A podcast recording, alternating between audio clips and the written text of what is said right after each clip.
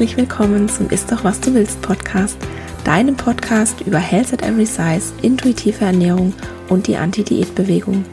Mein Name ist Dr. Anthony Post, ich bin Ernährungswissenschaftlerin und Wissenschaftsjournalistin und ich weiß aus eigener Erfahrung, wie schädlich Diäten für Körper, Geist und Seele sind. Falls auch du deine Diätmentalität, den Kontrollzwang und die Körperscham hinter dir lassen und ein glücklicheres, zufriedeneres und gesünderes Leben führen willst, dann bist du hier goldrichtig. In diesem Podcast geht es nämlich nicht um das Abnehmen oder um Diäten, sondern darum, was du ganz unabhängig von deinem Gewicht hier und jetzt für deine Gesundheit und dein Wohlbefinden tun kannst und wie du endlich Frieden mit dem Essen und deinem Körper schließt. Ich finde es ganz wunderbar, dass du hier bist.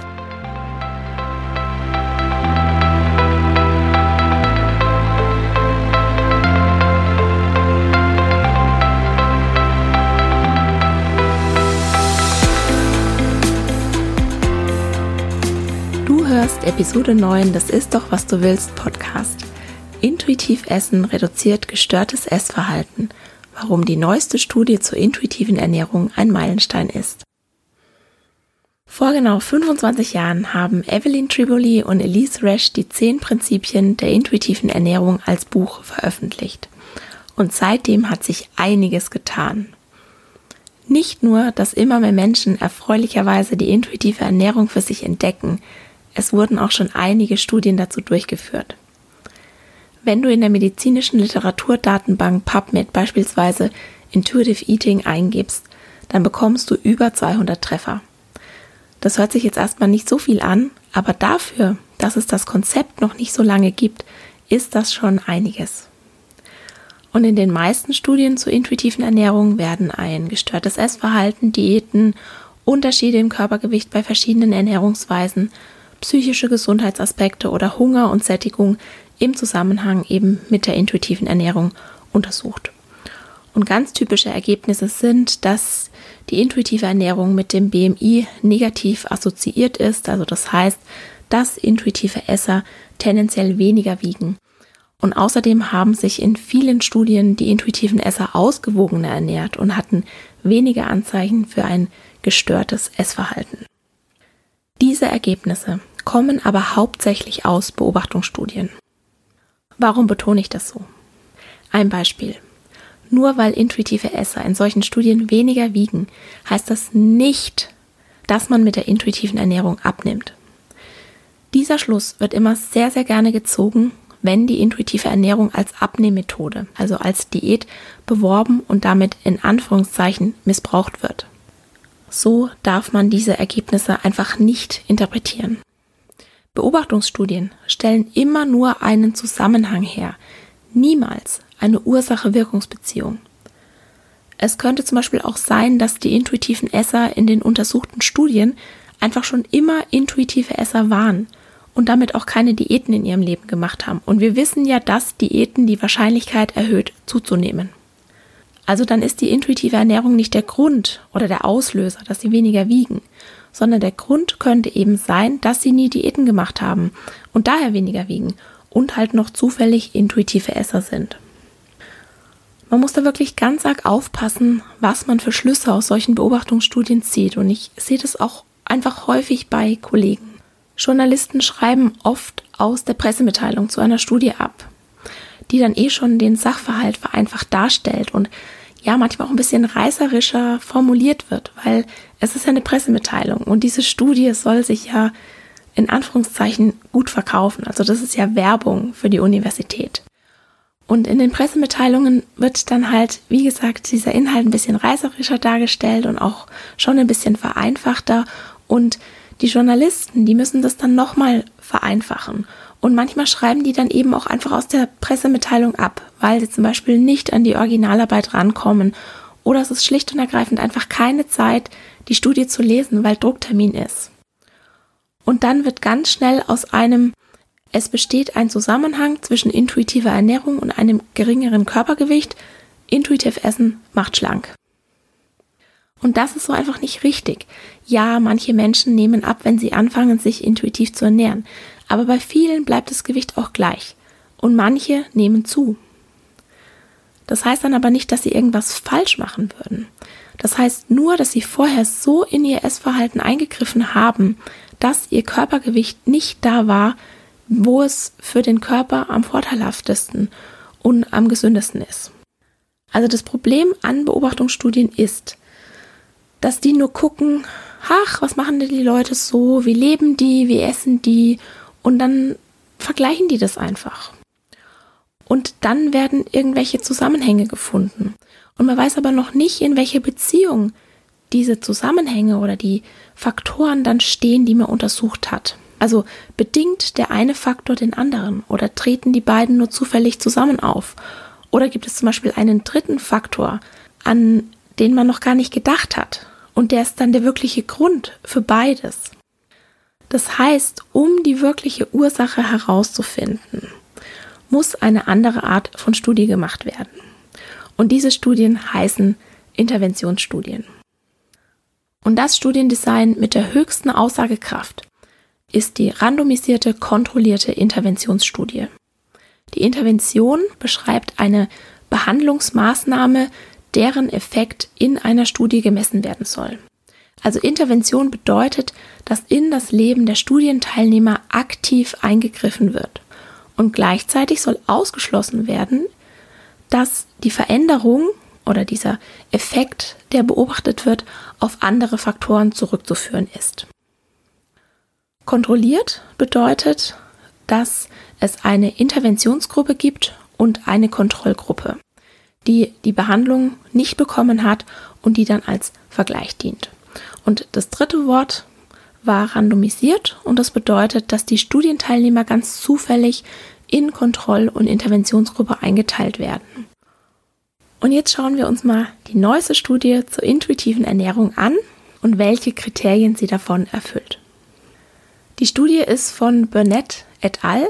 und ist im International Journal of Eating Disorders erschienen. Sie heißt An Uncontrolled Pilot Feasibility Trial of an Intuitive Eating Intervention for College Women with Disordered Eating delivered through Group and Guided Self-Help Modalities. Alles klar, oder? Okay, nochmal ganz langsam auf Deutsch. Es ist eine unkontrollierte Pilotmachbarkeitsstudie. Die Intervention war die intuitive Ernährung bei College Women, also Studentinnen mit gestörtem Essverhalten und die Intervention wurde in Form von Gruppentherapie und angeleiteter Selbsthilfe durchgeführt. Hört sich schon ein bisschen verständlicher an, gell? Und dieser Titel sagt uns schon eine ganze Menge. Und deshalb sind auch die Titel von Studien meistens so ein bisschen kompliziert formuliert, weil natürlich die Autoren da oft sehr, sehr viel Infos reinpacken. Also, was sagt der Titel uns? Es ist eine Interventionsstudie und die ist randomisiert. Das heißt, sie hat schon mal zwei von diesen drei Punkten erfüllt und damit eine viel, viel höhere Aussagekraft als eine reine Beobachtungsstudie. Insgesamt waren es 71 College Women, also Studentinnen, und das ist allerdings relativ wenig. Vor allem, weil die ja noch auf zwei Gruppen aufgeteilt wurden. Und man kann ja davon ausgehen, dass nicht alle Teilnehmer auch die Studie abschließen. Den dritten Punkt bekommt die Studie nicht. Die Studie ist unkontrolliert. Das heißt, es gibt keine Kontrollgruppe, sprich alle Teilnehmerinnen bekamen eine Intervention in Form von intuitiver Ernährung. Und die Autoren erklären auch, warum es keine Kontrollgruppe gab.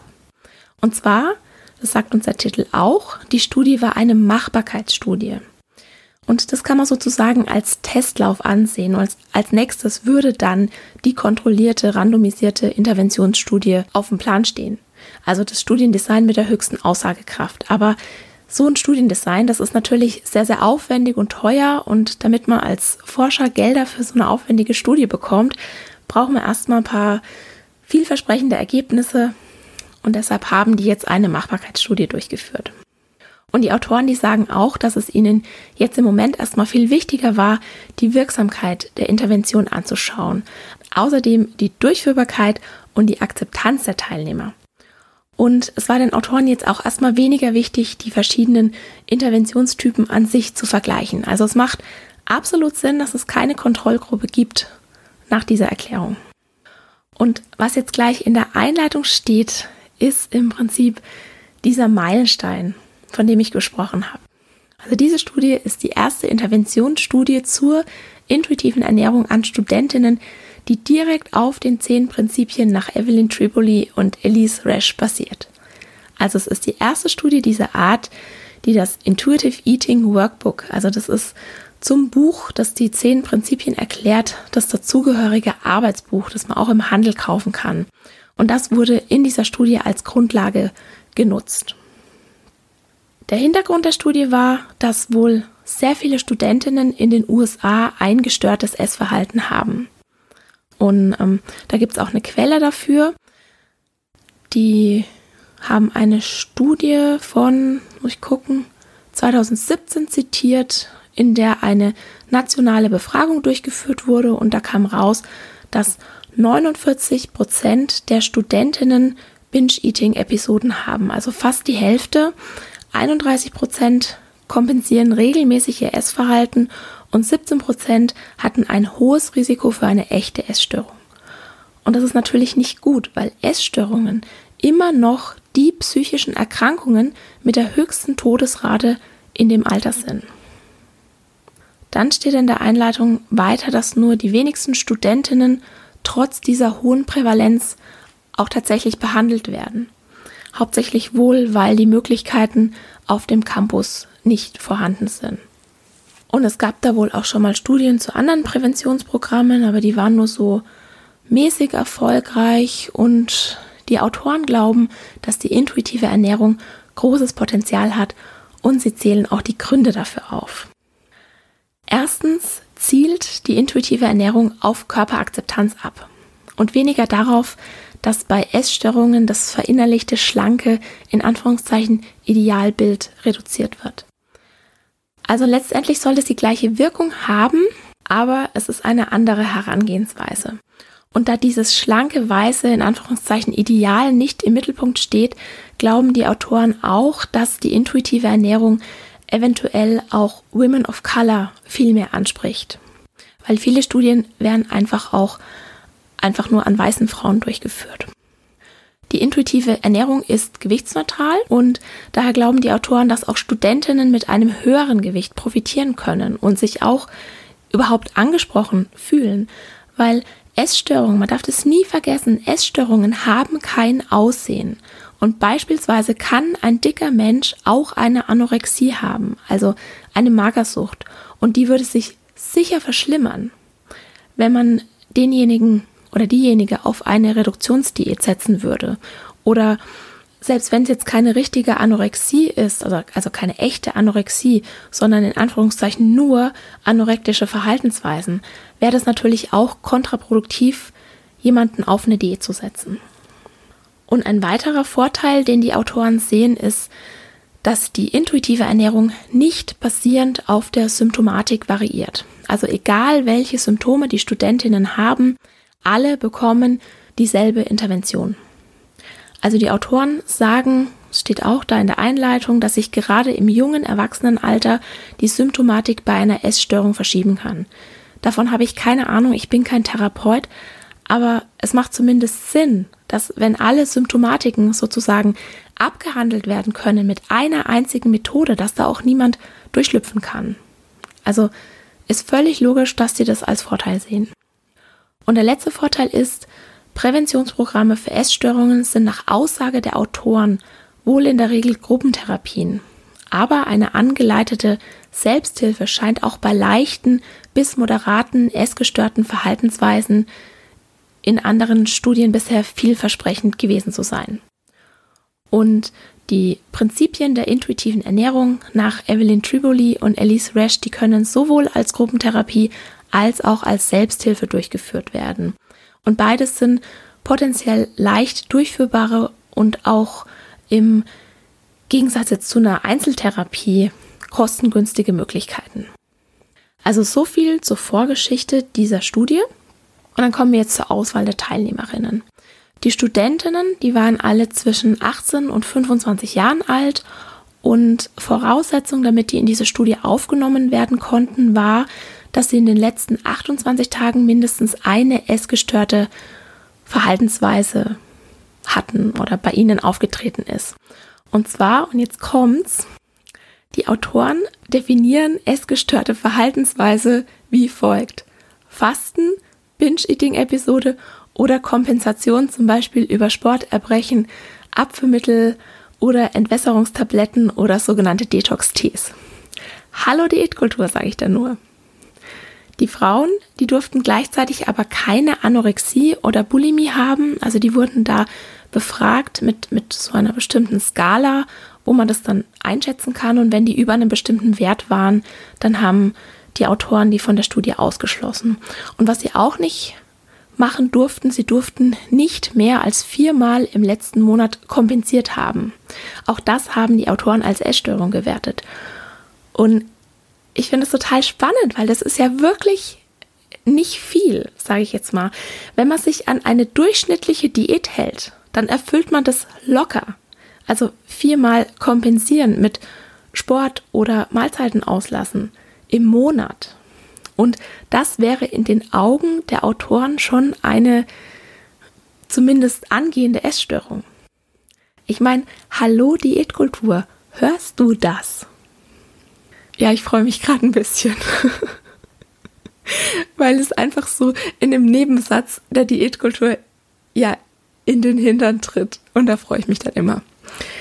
So, zurück zur Studie. Die Teilnehmerinnen der Selbsthilfegruppe bekamen das Workbook und sollten selbstständig ein bis zwei Kapitel pro Woche durcharbeiten und die hatten wöchentlich einen 20-minütigen Telefontermin, wo sie ihre Fragen loswerden konnten und wo sie dann sozusagen die Aufgabe für die nächste Woche bekamen. Und die Teilnehmerinnen, also der Gruppentherapiegruppe, das war die andere Gruppe, die trafen sich acht Wochen lang einmal in der Woche für eineinhalb Stunden in Kleingruppen von sechs bis zehn Frauen und zwei Gruppenleitern und die folgten aber ebenfalls dem Workbook. Befragt wurden die Teilnehmerinnen zu Beginn der Studie, das nennt man die Baseline, nach acht Wochen, also direkt nach der Intervention und nach 16 Wochen. Das nennt man Follow-up. Also die hatten acht Wochen diese Intervention und dann hat man die quasi allein gelassen und dann nach 16 Wochen hat man nochmal geguckt, wie es denen so geht und die befragt. Und ich hatte ja vorhin schon angesprochen, meistens beenden nicht alle Teilnehmerinnen die Studie. Und das war hier auch so. Die Dropout-Rate lag bei 35 Prozent. Also das bedeutet, dass nur zwei Drittel der Studentinnen, die die Studie angefangen haben, die auch wirklich zu Ende gebracht haben. Und diese Dropout-Rate von 35 Prozent, die haben die Autoren im Vergleich zu anderen Studien als sehr hoch bewertet. Und die meinten, das lag vielleicht daran, dass die Studie ungefähr doppelt so lang gedauert hat wie die meisten anderen Studien. Und die Studentinnen, die haben auch viel weniger Geld für die Studien, Studienteilnahme bekommen als in anderen Studien. Also man bekommt da eine Art Entschädigung und das kommt dann einfach auf die Studie an. Und bei der Studie waren es, glaube ich, so Wertgutscheine von 5, 10 und 15 Euro. Und die Autoren hatten das dann in der Diskussion ja erklärt, dass bei anderen Studien, also ich kann das nicht nachprüfen, ich sage bloß jetzt, was in der Studie stand, dass die da wohl dann eher so 30 bis 50 Euro pro Termin bekommen. Und das soll natürlich als Anreiz dienen, dass auch die Teilnehmer in der Studie bleiben. So, und jetzt wird's spannend. Jetzt kommen wir nämlich endlich zur Wirksamkeit, also zum Ergebnis der Studie. Und das Ergebnis war wie folgt. Und ich feiere dieses Ergebnis. Die intuitive Ernährungsintervention reduzierte ein gestörtes Essverhalten, Unzufriedenheit mit dem eigenen Körper sowie Körperbildstörungen und erhöhte die Körperakzeptanz, das intuitive Essverhalten und allgemein die Lebenszufriedenheit. Und wenn du dir die Zahlen in Bezug auf den Rückgang des essgestörten Verhaltens anguckst, finde ich die echt der Wahnsinn. Bei den Gruppentherapie-Teilnehmerinnen hatten zu Beginn der Studie 75 Prozent der Teilnehmerinnen Binge-Eating-Episoden bestätigt. Also drei von vier Teilnehmerinnen hatten häufig diese Binge-Eating-Episoden. Und nach dem Follow-up, also nach 16 Wochen, waren es nur noch 33 Prozent. Das hat sich also mehr als halbiert in der Gruppentherapiegruppe. Bei der Selbsthilfegruppe waren es vorher 74 Prozent, also vergleichbar. Und danach waren es nur noch 42 Prozent. Das war also ein bisschen höher als in der Gruppentherapiegruppe, aber auch noch sehr, sehr deutlich reduziert. Zu Beginn der Studie gaben 48 Prozent bei beiden Gruppen an, dass sie Sport zur Kompensation nutzten. Und bei der Gruppentherapiegruppe waren es nach der Intervention nur noch 12 Prozent. Allerdings ist es nach 16 Wochen wieder auf 25 Prozent hochgegangen. Also da hatte die Hälfte angegeben, bei, bei der Baseline, also beim, beim Studienanfang, dass sie Sport zur Kompensation nutzen. Nach acht Wochen war es dann nur noch ein Achtel und nach 16 Wochen war es wieder ein Viertel. Aber es war immer noch sehr viel weniger als zu Beginn der Studie. Und bei den Selbsthilfeteilnehmern fand ich das total spannend. Da lag nämlich die Kompensation auch zu Beginn bei 48 Prozent. Also die Hälfte der Teilnehmerinnen nutzte Kompensation durch Sport, um ein in Anführungszeichen schlechtes Essverhalten wieder gut zu machen. Nach acht Wochen waren es nur noch acht Prozent und nach 16 Wochen lag das nur noch bei einem Prozent. Wahnsinn, oder? Und auch die anderen kompensatorischen Verhaltensweisen, die gingen stark zurück und ich nenne das jetzt mal die Fressanfälle, also die Autoren nannten das Loss of Control Eating bei beiden Gruppen reduzierte sich auch. Also es gibt richtig, richtig starke Ergebnisse bei dieser Studie. Leider gibt es halt keine Kontrollgruppe. Also mich hätte das auch interessiert, was das für Auswirkungen gehabt hätte, einfach Teilnehmerin dieser Studie zu sein. Also ob sich nur dadurch auch etwas geändert hätte. Zu den Stärken der Studie gehört jetzt definitiv, dass es eine hohe Diversität bei den Teilnehmerinnen gab. Also es waren viele verschiedene Ethnizitäten dabei und auch von den Gruppen her relativ gleich verteilt. Und falls du dich jetzt fragst, warum ist es eine Stärke, ich habe es vorhin schon angedeutet, Women of Color werden seltener bei einer Essstörung behandelt als weiße Frauen. Also da gibt es eine soziale Ungerechtigkeit und die Studie hat nun eben gezeigt, dass die intuitive Ernährung Potenzial als Behandlungsansatz hat. Und zwar nicht nur bei weißen Frauen, mit denen meistens solche Studien noch durchgeführt werden, sondern eben auch bei Women of Color. Eine andere Stärke war, dass sowohl die Gruppenbehandlung als auch die Selbsthilfe Wirkung gezeigt haben und, das hatte ich auch schon angedeutet, beides ist zugänglicher und bezahlbarer als eine individuelle Therapie. Und natürlich gibt es wie in jeder Studie auch Limitationen und die waren ganz klar, dass es eine unkontrollierte Pilotstudie war, dass die Anzahl der Teilnehmerinnen relativ gering war und auch, dass das Follow-up, also die Nachverfolgung mit 16 Wochen doch relativ kurz war. Und man weiß einfach dadurch nicht, ob sich diese Verbesserungen auch langfristig gehalten haben. Also es könnte zum Beispiel sein, dass nach 20 Wochen oder nach 30 Wochen oder nach einem Jahr alle Teilnehmerinnen mit ihren essgestörten Verhaltensweisen sozusagen wieder beim Ausgangspunkt gewesen sind. Und das hat man eben nicht nachverfolgt und dadurch ist es natürlich eine Limitation dieser Studie, weil es nur so ein kurzer Zeitraum war. Die Autoren, die waren trotzdem sehr, sehr zufrieden mit dem Ergebnis und sie haben Schluss gefolgert, dass die Intervention sowohl wirksam und durchführbar war und auch größtenteils gut akzeptiert wurde. Also beispielsweise auch die Einteilung in beiden Gruppen, in die beiden Gruppen. Und dass die Ergebnisse auf jeden Fall unterstützen, eine große, aussagekräftige Studie durchzuführen, da man eben ganz klar sehen konnte, dass die intuitive Ernährung das Potenzial hat, ein essgestörtes Verhalten zu verringern. Also sehr, sehr vielversprechende Ergebnisse und ich würde es als Meilenstein bezeichnen, dass die intuitive Ernährung eventuell wirklich das Zeug hat, ein essgestörtes Verhalten und vielleicht sogar Essstörungen mit zu therapieren. So, ich hoffe jetzt, du bist noch da, nachdem wir jetzt diese Studie in allen Einzelheiten besprochen haben. Und ich hoffe, du bist jetzt nicht dabei eingeschlafen. Also ich bin so voll der Geek, sage ich jetzt mal. Ich liebe das, Studien zu lesen. Ich liebe das, mich da reinzulesen. Ich finde das total spannend, die dann auch so zu analysieren. Und ich habe dich da jetzt einfach mal mitgenommen. Also wie ich eine solche Studie analysiere. Und gib mir doch gern Bescheid, ob du das auch spannend fandest oder ob das eher langweilig für dich war. Und natürlich melde dich auch, wenn du noch Fragen hast und sag mir auch gerne Bescheid, ob ich mal wieder eine Studie besprechen soll oder ob ja dir das zu wissenschaftlich und zu langweilig war und du dir lieber konkretere Alltagsthemen wünscht. Und natürlich darfst du dir auch eine Mischung aus beidem wünschen. Ich mache den Podcast ja hauptsächlich für dich und er soll dir ja so richtig was bringen. Also wenn du Wünsche hast, dann schreib die mir gerne und ich schaue, wie ich die so einbauen kann. Tatsächlich hätte ich auch noch einen Wunsch bzw. eine Bitte an dich. Falls du eine Minute Zeit hast, dann würde ich mich ganz, ganz arg freuen, wenn du den Podcast bewertest. Und gerne darfst du auch eine kleine Rezension dazu schreiben. Dadurch machst du mir eine Freude und du hilfst anderen Menschen, den Podcast zu finden und auch eben Health at Every Size und die intuitive Ernährung für sich zu entdecken. Und ich fände es einfach großartig, weil genau aus dem Grund mache ich das ja alles hier. Ich will möglichst viele Menschen erreichen und ich, ich möchte ihnen eine Alternative zu Diäten bieten mit Health at Every Size und ich möchte sie inspirieren, Frieden mit ihrem Körper und ihrem Essverhalten zu schließen. Und du könntest mir dabei helfen, wenn du eine Minute Zeit hast und wenn du möchtest. Und was ich dir jetzt ganz zum Schluss noch mitgeben will, ist folgendes.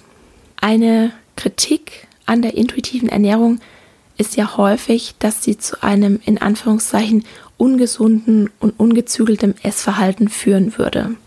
Also es ist eine unberechtigte Kritik, aber die steht halt immer mal wieder im Raum.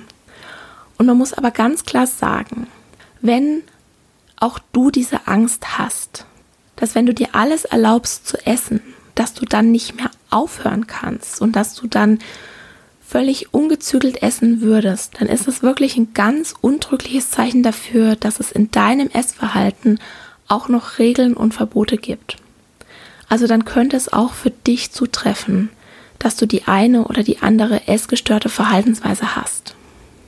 Also wenn das auf dich zutrifft, wenn du Angst vor der uneingeschränkten Erlaubnis zu essen hast, dann schau da bitte mal ganz, ganz genau hin.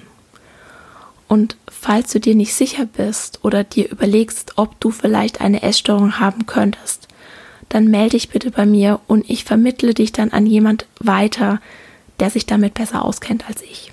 Also falls du Fragen hast, falls du Hilfe brauchst, falls du irgendwas loswerden willst, dann melde dich einfach.